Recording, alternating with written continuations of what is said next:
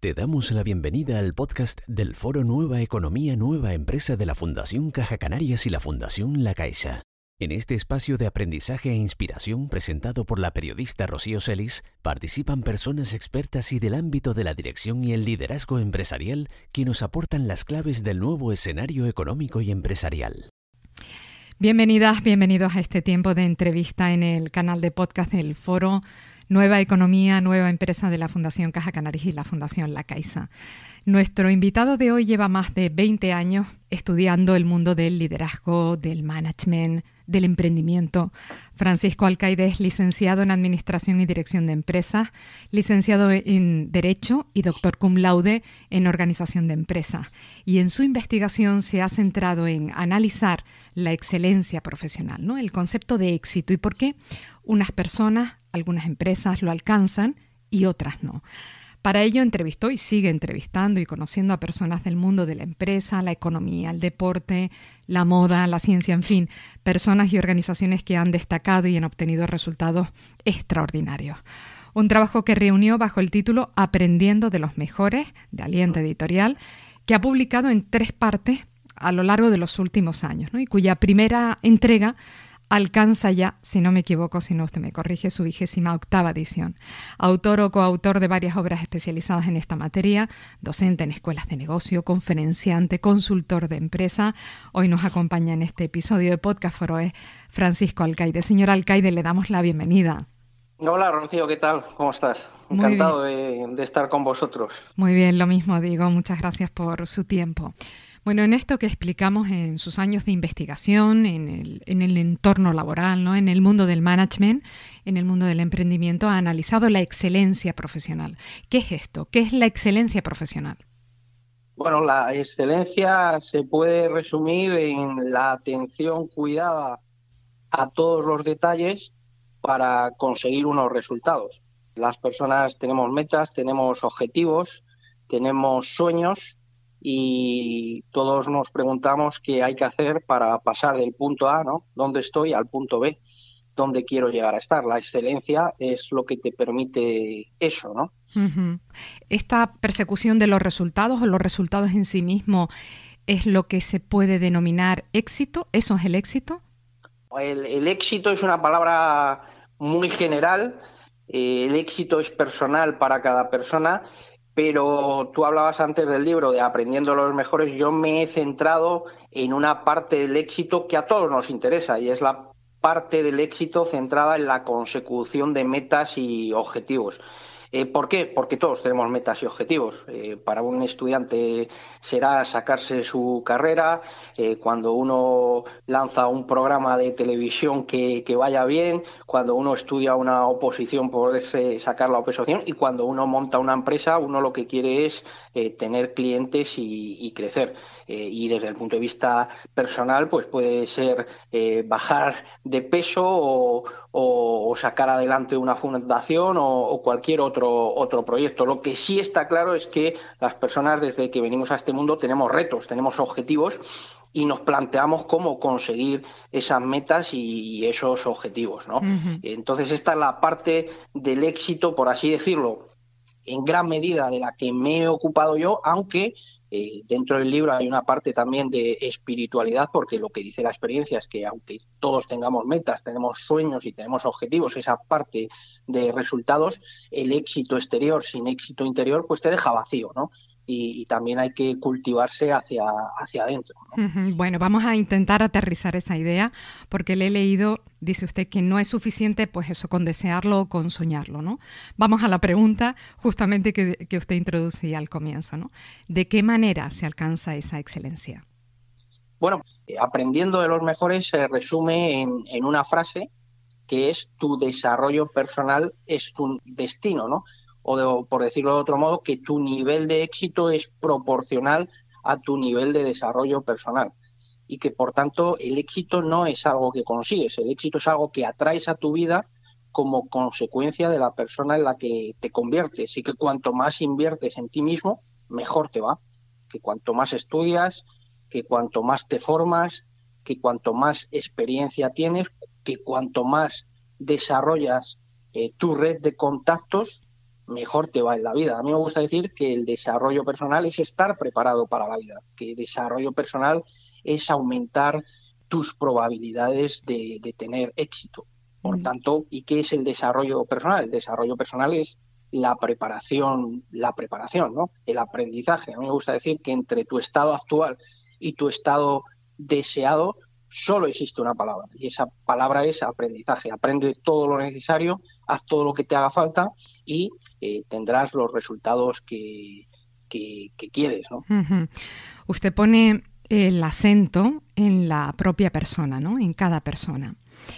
Pero, ¿qué ocurre cuando las circunstancias no acompañan? ¿Qué parte depende de la persona y qué, qué parte no depende de, de, cada uno? ¿no? Vamos a ver, a mí me gusta decir que las circunstancias influyen, pero no determinan. Es decir, tus circunstancias actuales indican dónde comienzas, pero no dónde terminas. Todos conocemos los casos de personas que no proceden de los entornos más favorecidos, escasez de recursos económicos, eh, familias desestructuradas, eh, que no han podido estudiar, incluso que proceden de entornos de violencia y han llegado muy lejos en la vida. Es decir, el potencial humano siempre existe. Eso está dentro de cada persona. Evidentemente, como dices tú, las circunstancias están ahí, pueden influir, pero ¿qué es lo más importante? Lo, más importante es, uno, tu actitud ante la vida, una actitud de responsabilidad. Esto es lo que hay. No, no es mi culpa, pero sí es mi responsabilidad encontrar una solución, es decir, si es una actitud de responsabilidad o una actitud de resignación, que es la que eh, suele abundar. Estas son mis circunstancias y me resigno. Dos, algo que hemos acabado de, citar, una vez que uno tiene una actitud de autorresponsabilidad y que se compromete eh, a dar la vuelta a esa situación, es el aprendizaje. Al final, todo en esta vida es aprendizaje. Y en tercer lugar, una fuerte determinación o un fuerte compromiso hacia las metas y hacia los objetivos y el compromiso es hacer lo que haga falta el tiempo que haga falta. Lo que dice la experiencia es que la mayoría de las personas en algún punto del camino eh, abandonan, ¿no? Le iba a preguntar, de hecho, qué puede impedir ese crecimiento personal profesional, ¿no? ¿Qué, puede obstaculizarlo? Bueno, si a mí me preguntases, Francisco, ¿cuál es la palabra más importante desde el punto de vista del éxito, de la consecución de metas? Yo te diría la autorresponsabilidad. ¿Y qué es autorresponsabilidad? autorresponsabilidad es centrarse en el qué voy a hacer y no en el qué va a pasar. Las personas autorresponsables se centran en el qué voy a hacer y no en el qué va a pasar, porque si uno hace depender su vida de que acabe la crisis, de que pase la pandemia, de que acabe la guerra, de que bajen eh, los precios de los productos eh, o, de la gasolina, puede pasar el tiempo y seguir en la misma situación. ¿no? no hay nada peor que la esperanza pasiva, no hay nada peor que querer que las cosas cambien eh, por el simple transcurso del tiempo. Las personas autorresponsables son personas fuertemente orientadas a las soluciones y las personas no autorresponsables son personas fuertemente orientadas a las excusas. Y el problema de buscar excusas es que si uno las busca siempre las encuentra.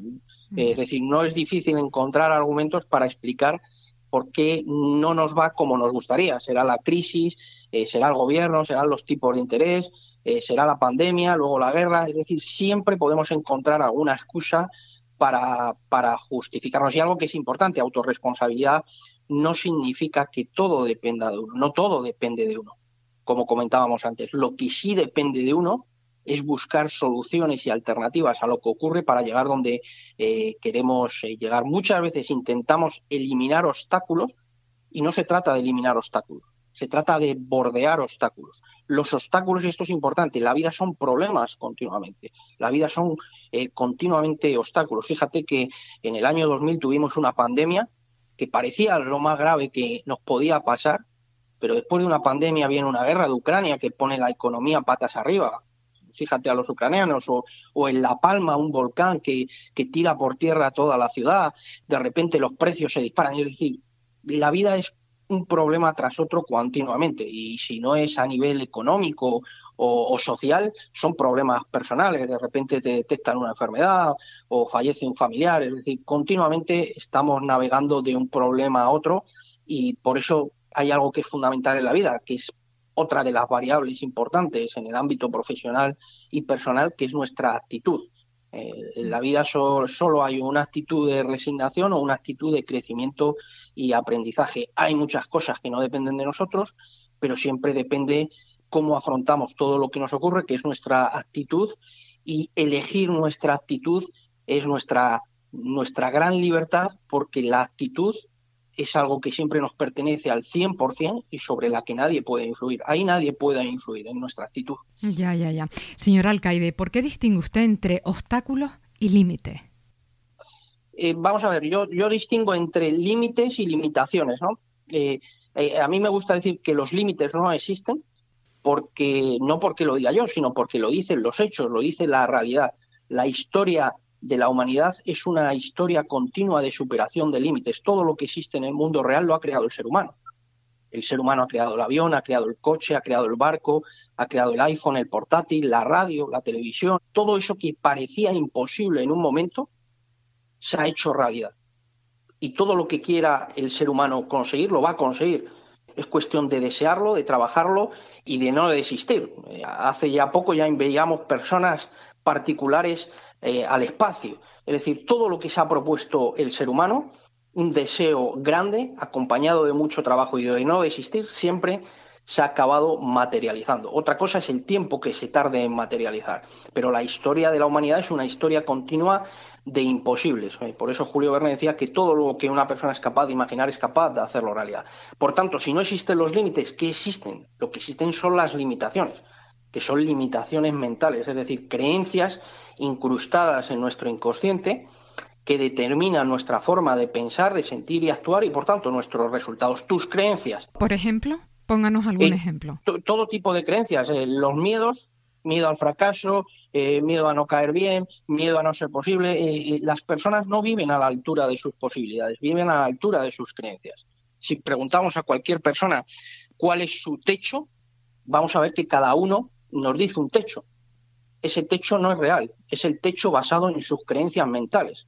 Y las creencias es nuestro, nuestro software que se ha depositado ahí, son ideas que tenemos incrustadas en el inconsciente fundamentalmente por lo que hemos vivido y hemos escuchado. ¿no? Y eso se ha grabado ahí. Si tú crees que conseguir algo es imposible, eso se convierte en realidad, porque no vas a ir a por ello. Creer posible algo es hacerlo cierto. Creer que puedes hacer algo te encamina hacia ello porque vas a aprender todo lo necesario y vas a seguir. Si tú crees que de inicio algo no es posible, ni siquiera te vas a poner en marcha, ¿no? Entonces nuestras creencias marcan nuestros techos y los techos de cada persona son diferentes, pero no son techos reales, son creencias nuestras, ¿no? Ya. Por eso dice usted que le he leído que, bueno, en estos tiempos en los que mm, se habla, ¿no? Con insistencia de talento y del concepto talento, usted concluye que el problema no es la falta de talento. No, e, evidentemente, talento tenemos todo. O sea, es que hablar de talento por sí mismo es erróneo. Es talento para algo. Es talento para hablar en público, es talento para escribir, es talento para negociar, es talento para algo. Y el talento está incrustado en la naturaleza humana. Y incluso eh, el talento en sí mismo, que, que es la habilidad natural o una tendencia natural a hacer algo bien, es totalmente insuficiente. Con el talento no se llega a ningún lado. Es decir, la gente que llega lejos es gente que ha sabido explotar ese talento, ¿no? Ha sabido cultivar y desarrollar ese talento, que es una cuestión de crecimiento, de desarrollo personal y también de hábitos. Y los hábitos, igual que se adquieren, se pierden, ¿no? Uno puede ir al gimnasio, estar en forma, en cuanto dejas de ir tres semanas, los músculos pierden fuerza, pierden volumen, ¿no? Uno puede hablar muy bien un idioma, el inglés, que si dejas de practicarlo empiezas a perder, ¿no? El talento hay que estar continuamente actualizándolo y trabajándolo. Con talento no se llega a ningún lado. Detrás del talento lo que hay es mucho esfuerzo, mucha constancia, mucha paciencia y sobre todo también mucha resistencia eh, mental, mucha resiliencia y determinación, ¿no? Ahora que nombra la resiliencia, díganos cómo se gestiona la decepción. Cuando uno se plantea retos en la vida, mucho más si son ambiciosos, el camino está plagado de obstáculos, de crisis, de fracasos, de errores, de decepciones, de bajones emocionales. Entonces, eh, ¿cómo afrontamos la decepción? que es una cuestión de actitud, es lo que nos dice, es un buen indicador de hasta dónde vamos a llegar en la vida. La resiliencia es fundamental. ¿Cómo se gestiona? Para mí hay algo que es fundamental, que es cuál es tu propósito en la vida Cuando observamos a Nelson Mandela, que pasó 27 años en, la cárcel, o a Martin Luther King o a la Madre Teresa, si nos preguntamos, estas personas en esas circunstancias tan difíciles en la vida, ¿cómo es que continuaron adelante? Porque tenían muy claro cuál era su propósito en la vida. Cuando tú tienes un propósito muy claro en la vida, al final renunciar no es una opción. Y entonces, cuando tú tienes muy claro ese propósito, que siempre es un propósito vinculado a mejorar la vida de los demás, los miedos pierden fuerza, la disciplina eh, surge de manera natural y la resiliencia o la resistencia mental se convierte en un estilo de vida. El problema es que cuando eh, no tienes claro tu propósito o tu propósito lo defines en función de las modas sociales, en cuanto vienen mal dadas, lo fácil es abandonar, ¿no? Ya. Déjeme que nos detengamos en su libro. Estamos en realidad rondando su libro todo el tiempo, ¿no? En este libro suyo, Aprendiendo de los Mejores, que usted ha ido pues ampliando a lo largo de estos últimos años hacia ahí esta selección de personas, pues que considera mejores. ¿Por qué razón las eligió? Bueno, básicamente lo primero, cuando haces una selección se quedan muchos fuera, ¿no? Eh, por eso también han surgido tres volúmenes. El primero fue en 2013, el segundo en 2018 y el tercero en 2020 y, y, hay cantidad de autores que se podrían haber incluido. Fundamentalmente, primero, que sean personas que tengan una trayectoria que les avale. Es decir, cuando pensamos en un referente en cualquier campo del conocimiento, en cualquier disciplina, sea la empresa, la política, el deporte, nos viene a la cabeza porque tiene unos resultados, como hablábamos antes, tiene una trayectoria que le avala. Segundo, que pudiésemos conocer cuáles son las causas, como estábamos analizando ahora, de, esa credibilidad, de esa trayectoria, bien porque en algunos casos yo los he entrevistado personalmente, como Daniel Goleman, Jorge Valdano, Gustavo Cervino, que fue uno de los supervivientes del accidente aéreo de los Andes, dos, porque hayan eh, escrito libros contando sus propias biografías, porque hayan concedido entrevistas o hayan dado conferencias, porque podamos saber cuáles son las claves de esos resultados y de ese éxito. Y al final aprendiendo a los mejores se basa en eso, que cuando uno coge perfiles que son referentes en cualquier campo, ve patrones, pautas de actuación que se repiten. A mí me gusta decir eso, ¿no? que el éxito deja huellas, que el éxito deja pistas y que si uno es capaz de identificar esas huellas y esas pistas, está en mejores condiciones a la hora de establecer sus propias metas y conseguirlas. Y cuando analizamos a estas personas vemos pues lo que comentabas tú ahora mismo, que son personas muy resilientes, que son personas extremadamente eh, disciplinadas, que son personas muy focalizadas, que han sabido ponerse en entornos que, que les han impulsado y que no les han reprimido, que la actitud es determinante en cualquier ámbito de la vida, que la paciencia es eh, probablemente una de las virtudes más importantes y más escasas en esta sociedad, porque el, ser humano es adicto al corto plazo, ¿no? Es decir, uno empieza a identificar que eh, hay ciertas cosas que se repiten sistemáticamente, ¿no? No me he encontrado eh, ninguna persona de, que haya llegado muy lejos en la vida que, que me diga, bueno, yo me levanto a las 11 de la mañana tranquilamente, me leo el periódico y luego ya me pongo a trabajar, ¿no? Son personas que, que tienen una capacidad de trabajo eh, intensa y, mucha resistencia, determinación, ¿no? Y que saben también dar o, aflorar su talento natural, ¿no? Muchas veces las personas, eh, en vez de centrarnos en aquello que sabemos hacer bien, ponemos en el foco en aquello, en nuestras debilidades, ¿no? Y al final lo que terminamos es con muchas debilidades fuertes, ¿no? Eh, la gente que llega lejos